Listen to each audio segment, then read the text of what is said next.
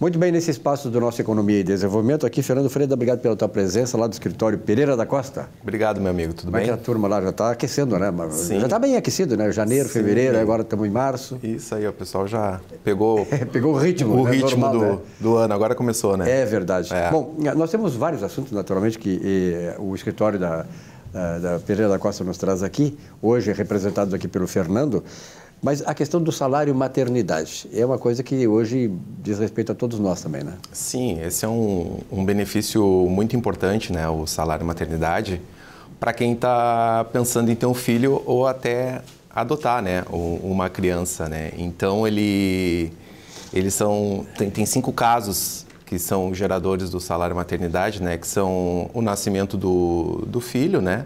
A adoção, caso de aborto não criminoso, né? Uh, adoção e guarda visando o judicial visando uma adoção futura.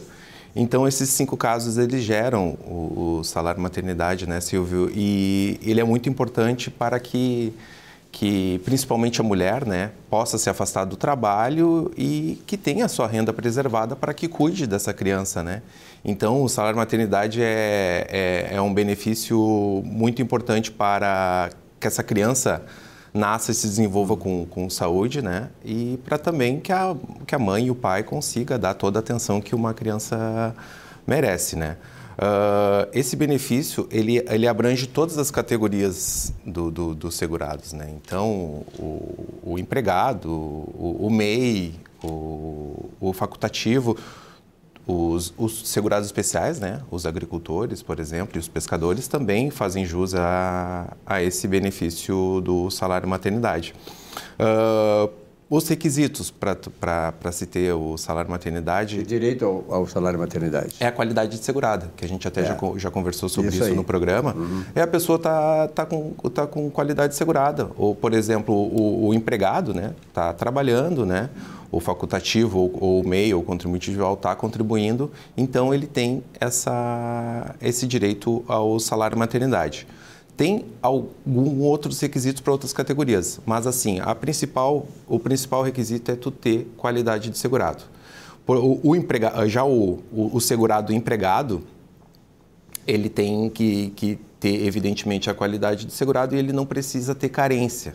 Então, basta ele estar tá empregado e seu empregador contribuindo, ele já faz jus ao benefício.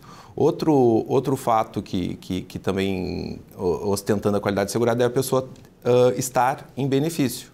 Então, se a pessoa tem qualquer tipo de benefício, auxílio doença, é aposentado, ele tem direito também ao salário maternidade. O único benefício da Previdência Social que tu não teria direito é o, o auxílio acidente, né? Evidentemente, uhum. claro, se tu não estiver contribuindo, né? Agora, já a categoria dos facultativos, dos contribuintes individuais e dos MEIs, eles, além de ter qualidade de segurado, eles têm que ter uma carência. Essa carência tem que ser de 10 meses para eles poderem uhum. uh, solicitar o salário maternidade. Uh, o rural e o pescador também, né, que são segurados especiais, e além de, de ter essa qualidade de segurado, eles têm que comprovar que um ano, 12 meses, eles têm que comprovar que eles estavam, estavam no, na, na, questão de segurado como especial, né? O, o, agricultor ou o pescador, eles também têm que ter esse requisito cumulativo dessa, dessa carência, digamos assim, de 12 meses. Então, uh, tendo todos uh, esses requisitos, uh, a pessoa tem direito a esse salário maternidade, que, que vai geralmente, né, o, na questão, já entrando na questão do, do valor desse benefício, o, o, valor do benefício para o empregado, que é a grande maioria, ele, ele é geralmente é, ele é o último salário, valor do último salário bruto da pessoa. Já as outras categorias elas, elas são mais complexas o cálculo, assim, mas geralmente é feito uma média para, para saber esse valor desse salário do, do salário maternidade, né? Para para essa mãe, uhum. para ficar uh, cuidando da criança, né? Parada, perfeito. É. Mas ainda bem hoje que o, a, a, presença social hoje ela universalizou né, os direitos, né, o, a, o atendimento, o amparo ao trabalhador. Né? Sim, sem dúvida. E, também tu, tu, tu, pensar, né, Silvio, tem uma a sociedade assim, né? A gente o momento mais importante é o nascimento de uma criança, né? Então, uhum. uh, os esforços têm que estar tá, tá junto. A, essa mãe se afasta, o pai também tem um afastamento um pouco menor, mas essa, essa mãe se afasta, tem a sua renda preservada, né? Com que certeza. geralmente é, é, é, o último salário que ela, que ela recebeu e ainda consegue cuidar da criança para que se desenvolva. Já o prazo, Silvio, o prazo é bem importante, assim, de duração. Ele dura uh, quatro meses, 120 dias, né? Essa, essa mãe vai ter esse, esse salário maternidade.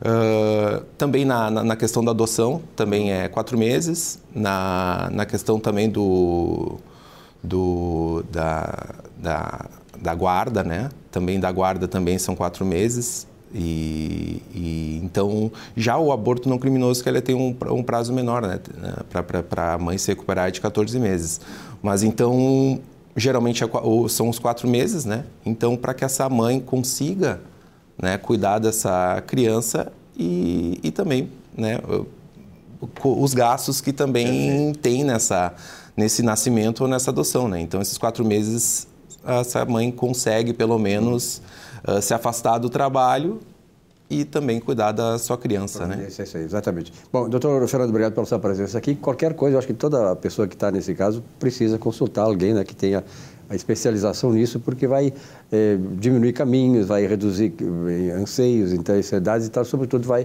fazer com que você possa exigir da, da Previdência aquilo que é justo que você mereça, tá? Sim. Obrigado, até a próxima. Obrigado, até a próxima, amigo.